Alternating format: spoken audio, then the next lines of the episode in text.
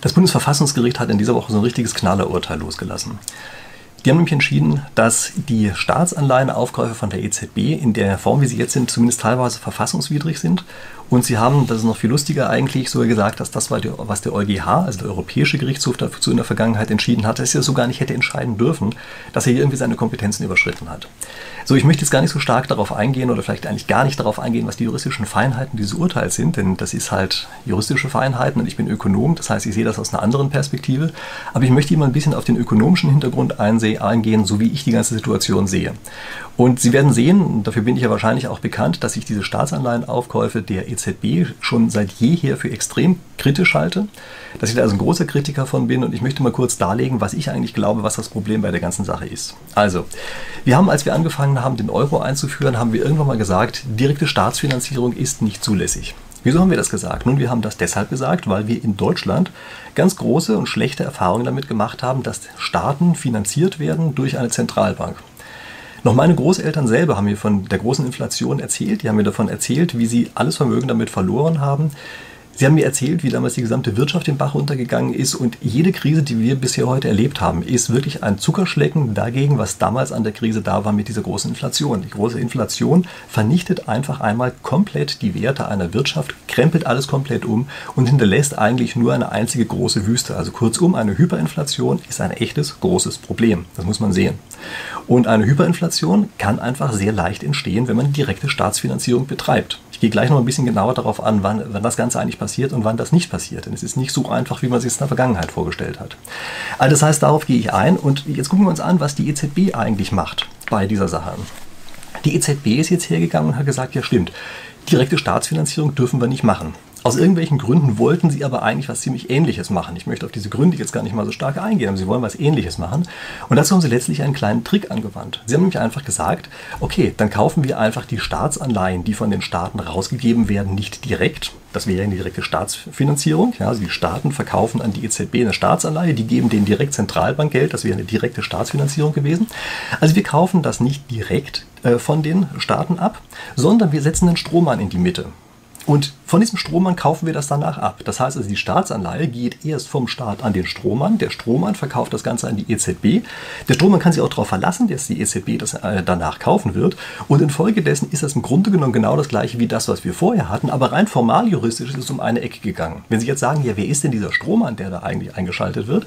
Na, das ist nicht mehr derselbe, sondern das ist der anonyme Markt. Also die äh, Staaten verkaufen also ihre Staatsanleihen am freien Markt an ganz beliebige, sozusagen wilde Personen, die da irgendwo sind. Und die verlassen sich aber alle darauf, dass sie es direkt weiterverkaufen können an die EZB. Und deshalb nenne ich die jetzt einfach mal einen Strohmann. Und ich denke, das ist auch das, was inhaltlich wirklich gerechtfertigt ist. Das heißt also, auf diese Art und Weise wurde etwas, was ganz klar absichtlich so eingerichtet wurde, dass das nicht möglich ist, wurde hier durch diesen Trick umgangen. Und was sagt der Europäische Gerichtshof dazu? Der sagt ja, das ist völlig in Ordnung. Rein formal juristisch hat ja gar keine direkte Staatsfinanzierung stattgefunden. Und das ist natürlich ein Problem, was ich hier sehe. Keine Ahnung, wie weit das äh, Verfassungsgerichtsurteil wirklich genau auf diesen Sachverhalt eingeht, aber jedenfalls ist das einfach ein Problem, was ich hier sehe und was eben wirklich ein ganz großes Problem ist. Was ist eigentlich ähm, der Hintergrund zu der Geschichte? Also was ist der Unterschied, wenn Staatsanleihen am Markt verkauft werden und dort auch bleiben oder wenn sie direkt an die EZB verkauft werden? Nun, wenn Staatsanleihen am Markt verkauft werden, dann bewertet der Markt die Situation und sagt sich, uh, wenn das jetzt ein bisschen riskant wird bei denen, weil die zum Beispiel zu viel Schulden gemacht haben, dann müssen wir höhere Zinsen verlangen und infolgedessen wird das für die Staaten immer teurer. Also das ist natürlich eine Situation, die die nicht so gerne wollen und deshalb sind die also mehr als glücklich darüber, wenn die Zentralbank einfach sagt, wir können ja beliebig viel Geld rausgeben und wenn wir beliebig viel Geld rausgeben, können wir auf die Art und Weise die Zinsen immer niedrig halten und äh, die ganze Situation ist immer in bester Ordnung. Jetzt gucken wir uns mal ganz kurz an, wodurch entsteht eigentlich genau eine Inflation in diesem Zusammenhang. Also viele Leute haben den Eindruck, dass die Inflation allein dadurch entsteht, dass immer mehr Zentralbankgeld in Umlauf gebracht wird. Das ist so aber eigentlich ein ganz kleines bisschen verkürzt, also aus verschiedenen Gründen. Aber einer dieser Gründe ist, wenn man tatsächlich, also wenn die Zentralbank Zentralbankgeld rausgibt und dafür etwas Werthaltiges bekommt, also was tatsächlich eben inhaltlich Werte hat, dann ist es ja nicht so, dass ich das beliebig tun kann, weil ja diese inhaltlichen Werte an sich begrenzt sind. Und das ist auch der Normalfall. Also der Normalfall ist, dass man eben Zentralbankgeld nur auf dem Wege bekommt, dass dort etwas Werthaltiges reingesteckt wird. Da sind sich am Markt alle einig, das hat irgendeinen Wert. Das gibt man der Zentralbank, dann steckt die das bei sich selber auf die Bilanz und das Ganze bleibt dort eben stehen. Und wenn das der Fall ist, dann ist die, die Geldmenge erstmal nicht so fürchterlich schlimm, weil ja tatsächlich immer etwas dem gegenübergestanden hat. Wir müssen uns ansehen, in Krisen hat es immer eine besondere Situation, dass wir hier ein ganz kleines bisschen mehr an dieser Zentralbank-Geldmenge brauchen. Also teilweise ist es dann sogar ein Vorteil, wenn mehr Zentralbankmenge äh, rauskommt. Aber das heißt, dass die Sachen, die dort reinkommen, halt werthaltig sein müssen. Wenn jetzt ganz einfach die Staaten immer mehr Schuldscheine einfach ausstellen können, die nicht mehr werthaltig sind und es der Zentralbank auch egal ist, ob die Dinger werthaltig sind oder nicht, sondern sie sagen einfach, sie sind es halt, weil es Staatsanleihen sind, dann haben wir genau die Mixtur zusammengemixt, die am Ende dazu führt, dass wir es eben hier mit einer ganz starken und heftigen und plötzlich kommenden Inflation zu tun haben können. Weil nämlich dann plötzlich das Vermögen, was die Zentralbank vorgeblich hat, also von dem sie sagen, ja, wir haben ja die ganze Zeit werthaltige Staatsanleihen dafür bekommen, dass sich das auf einmal als wertlos herausstellt und in dem Augenblick, wo tatsächlich die sozusagen die äh, Zentralbank pleite ist, um das mal ganz platt auszudrücken, in dem Augenblick sagt eben jeder, naja, da ist ja offenbar das Geld, was sie rausgegeben haben, auch nichts mehr wert. Und dann hat man eben über, einem, über Nacht sozusagen mit einem Schlag diese unglaublich heftige Inflation, vor der alle Angst haben. Also das muss man erstmal sehen, dass es diesen Zusammenhang gibt. Und das ist eben das Problem, was ähm, jetzt dadurch, dass diese, diese Stromanlösung sozusagen gemacht wird, dass die umgangen wird. Denn die marktliche Bewertung findet ja nicht mehr statt. Dem Markt ist es ja vollkommen egal, wie, sie, wie, selber, also wie er selber diese äh, Preise zu bewerten hat und die Zinsen zu bewerten hat, äh, die in den Staatsanleihen sozusagen drinstecken. Und weil sowieso weiß die Zentralbank, kauft das am Ende ganz einfach auf und damit ist es ihnen vollkommen wurscht. So, also das erstmal zu der Sache zur Geldtheorie. Ich muss an dieser Stelle mal was machen, was ich sonst nicht mache. Äh, ich habe nämlich ein Buch geschrieben, was ich Ihnen hier einfach mal hochhalte, das heißt Digni-Geld. Ähm, das geht eigentlich um Einkommen in den Zeiten der Roboter. Aber das ist eben ein Buch, was sich auch mit Geldtheorie beschäftigt. Also wenn Sie das bisher interessant gefunden haben, dann finden Sie das bestimmt auch interessant, was da drin steht, weil ich da ein bisschen über Geldkonstruktionen spreche. Also Sie können sich das ja mal angucken. Vielleicht gefällt Ihnen das. So, jetzt müssen wir sehen, es gibt eine ganze Menge Ökonomen, die wahrscheinlich, wenn Sie mir bis hierher gefolgt sind, sagen, wir sind ein schrecklicher Populist. Das ist ja ganz schlimm, was er da erzählt, denn Gelddrucken ist ja eine ganz tolle Sache. Das hat sich in der letzten Zeit irgendwie so ein bisschen, weiß ich nicht, verbreitet dass immer gesagt wird, ja, also dieses Gelddrucken, das Geld verbreiten, also genau das, was ich eben angeprangert habe, das ist eigentlich eine ganz tolle Geschichte. Und dafür gibt es auch tolle Namen. Also das gibt es dann irgendwie, wird damit tituliert, als ja, das sei unkonventionell. Und das ist moderne monetäre Theorie, die dahinter steht. Und all solche Titulierungen gibt es da, die uns also immer erklären, dass also dieses ganze Gelddrucken eine super tolle Sache ist. Und das nicht zu tun, das wäre also was ganz fürchterlich Dummes. Woher kommt eigentlich diese absurde Ansicht? Nur diese absurde Ansicht kommt daher, dass es bestimmte Situationen gibt, in denen es tatsächlich gerechtfertigt ist, die Zentralbankgeldmenge zu erhöhen. Das ist nämlich normalerweise dann der Fall, wenn gerade eine akute Krise herrscht. Jetzt werden Sie sagen, das ist ja eine komische Sache, also wieso sollte man dann eigentlich gerade die Zentralbankgeldmenge erhöhen? Nun, das liegt unter anderem daran, dass alle anderen Leute dann ihr Geld zusammenhalten, was dazu führt, dass die Geldmenge insgesamt zurückgeht. Also das ist ein bisschen ein schwieriger Prozess, der dahinter steht. Aber vom Prinzip her ist es so, dass in dem Augenblick, wo die ganzen Leute aufhören, sich gegenseitig Kredite zu geben, zu handeln, das geht normalerweise mit Kreditvergabe einher, dass also in einer solchen Situation die Geldmenge zurückgeht und man deshalb die Zentralbankgeldmenge erhöhen muss, damit die Gesamtgeldmenge insgesamt konstant bleibt. Das ist eine Sache, das hat man eine Erfahrung in der Weltwirtschaftskrise, also der 1900 also 29 hatte ja, zumindest in einigen Ländern ist er da losgegangen, ähm, dass man, also das sind Erfahrungen, die man dort gemacht hat und die dann dazu geführt haben, äh, dass man, äh, also weil man es damals falsch gemacht hat, man einfach gelernt hat, dass in einer solchen Situation es eben tatsächlich sinnvoll ist, die Geldmengen ganz einfach zu erhöhen. Und was jetzt der Fehlschluss ist von sehr vielen Ökonomen, das ist, dass, weil es in dieser einen Situation sinnvoll ist, auf einmal geschlussfolgert wird, es muss immer toll sein, die Geldmenge weiter zu erhöhen.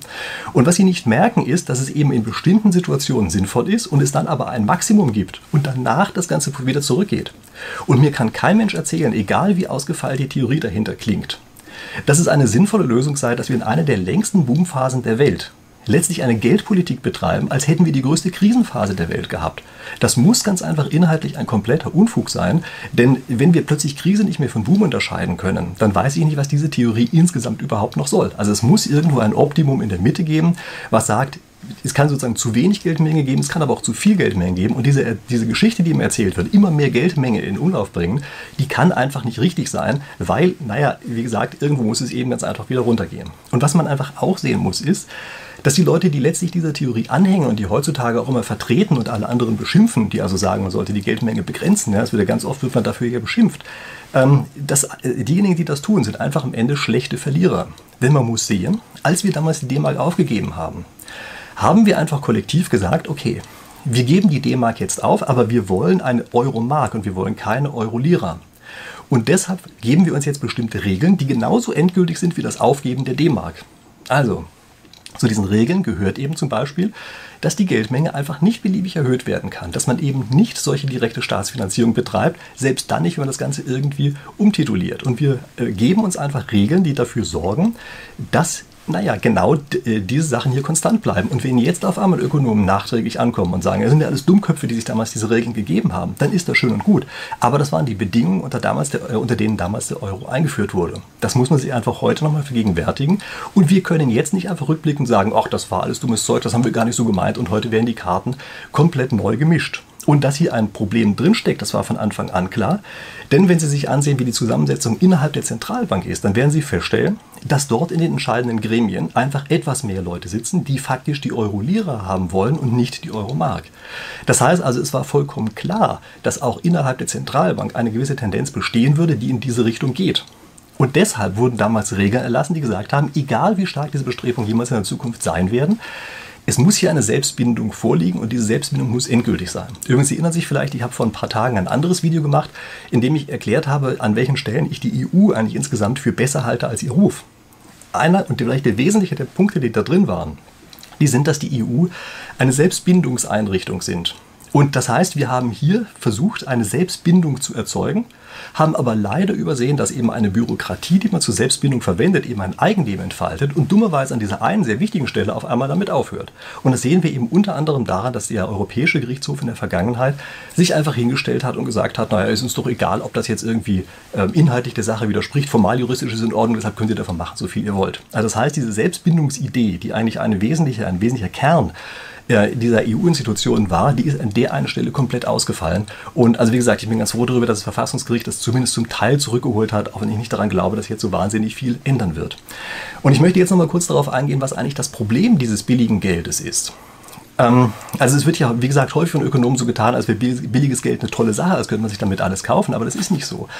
Das Problem bei der Geschichte ist nämlich, dass es wie eine Droge kurzfristig toll wirkt, langfristig aber dummerweise einfach Probleme überdeckt und sie immer größer werden lässt. Also alle strukturellen Probleme, die es gibt, die vielleicht entstehen, weil man idiotische Verteilungskämpfe zwischendrin hat und also Ausgänge dieser Verteilungskämpfe, weil man vielleicht sehr dumme politische Entscheidungen getroffen hat. All diese ganzen Probleme werden überdeckt, solange wie man eben scheinbar die ganze Zeit beliebig billig Geld erzeugen kann und keiner irgendeinen Anreiz hat, tatsächlich irgendetwas gegen diese Probleme zu tun.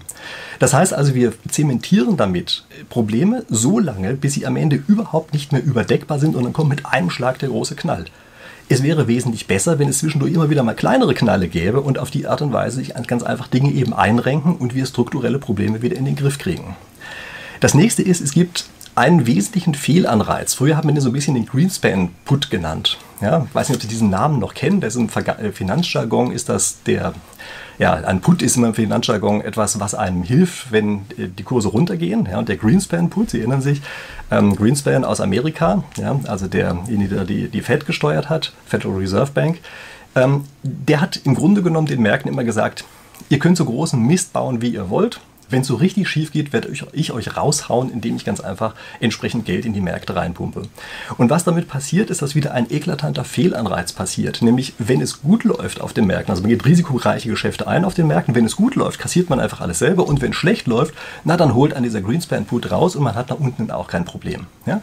Also das ist einfach eines der, äh, ja, der Probleme, die man hier hat und die letztlich dazu führen, dass eben immer mehr Werte entsprechend vernichtet werden. Und erinnern Sie sich bitte nochmal daran, solange das werthaltig ist, was wir der Zentralbank geben, ist hier alles in Ordnung. Also wenn das Geld rausgegeben wird für etwas Werthaltiges, passiert überhaupt gar nichts. Aber wenn wir auf die Art und Weise die Werte immer weiter aushöhlen, die Zentralbank aber alle Mechanismen außer Gefecht setzt, selber behauptet, das ist noch werthaltig, wo schon lange nicht mehr ist, die Märkte zwischendrin ausgeschaltet hat, dann auf einmal kommen wir eben in die ganzen Probleme rein. Und das führt dazu, dass wir eben erstmal diese Sachen äh, also erleben, was ich Ihnen gerade geschildert habe, dass wir einfach Fehlanreize haben, dass ökonomisch falsche Entscheidungen getroffen werden und dass wir dann eben plötzlich über Nacht ruckzuck plötzlich eine Inflation kriegen, und zwar eine echte Hyperinflation, äh, die eben sich wirklich ganz schön gewaschen haben kann. So, jetzt äh, ist natürlich noch ein bisschen die Frage, was glaube ich eigentlich, was sich hier ändern wird? Nun, ich glaube, es wird sich nicht besonders viel durch dieses Urteil ändern. Ich glaube, dass die die ganzen europäischen Institutionen das mehr oder weniger aussitzen werden, diese ganze Sache. Und sie werden irgendwelche wachsweichen Lösungen finden, wie sie da doch noch drum herum kommen. Aber hoffen wir mal, dass dann vielleicht doch an der einen oder anderen Stelle sich ein bisschen Vernunft breit macht und wir eben feststellen, es hat keinen Zweck, die ganze Zeit so zu tun, als hätten wir hier kein Problem, sondern wir müssen hier ganz einfach wieder dafür sorgen, dass eben Anreize wirklich in die richtige Richtung gehen. So, wenn Sie mir jetzt bis hierher gefolgt sind, dann bin ich mir ziemlich sicher, dass Ihnen mein Buch Dignigeld äh, wirklich gefallen wird. Also sorry, dass ich hier zweimal Werbung dafür mache, aber bei dem Thema muss das einfach sein, denn ich glaube, das passt hier wirklich ganz gut rein. Also wie gesagt, kaufen Sie sich das Buch, wird Ihnen bestimmt gefallen. Ansonsten danke, dass Sie dazugehört haben. Ich hoffe, ich war heute nicht zu emotional in der Sache, aber das sind so bestimmte Dinge, ja, da glaube ich schon, dass es richtig ernst werden kann, wenn es hier auf die Dauer falsch läuft. Und ansonsten, ich freue mich, wenn wir uns hier nächste Woche wiedersehen. Bis dahin.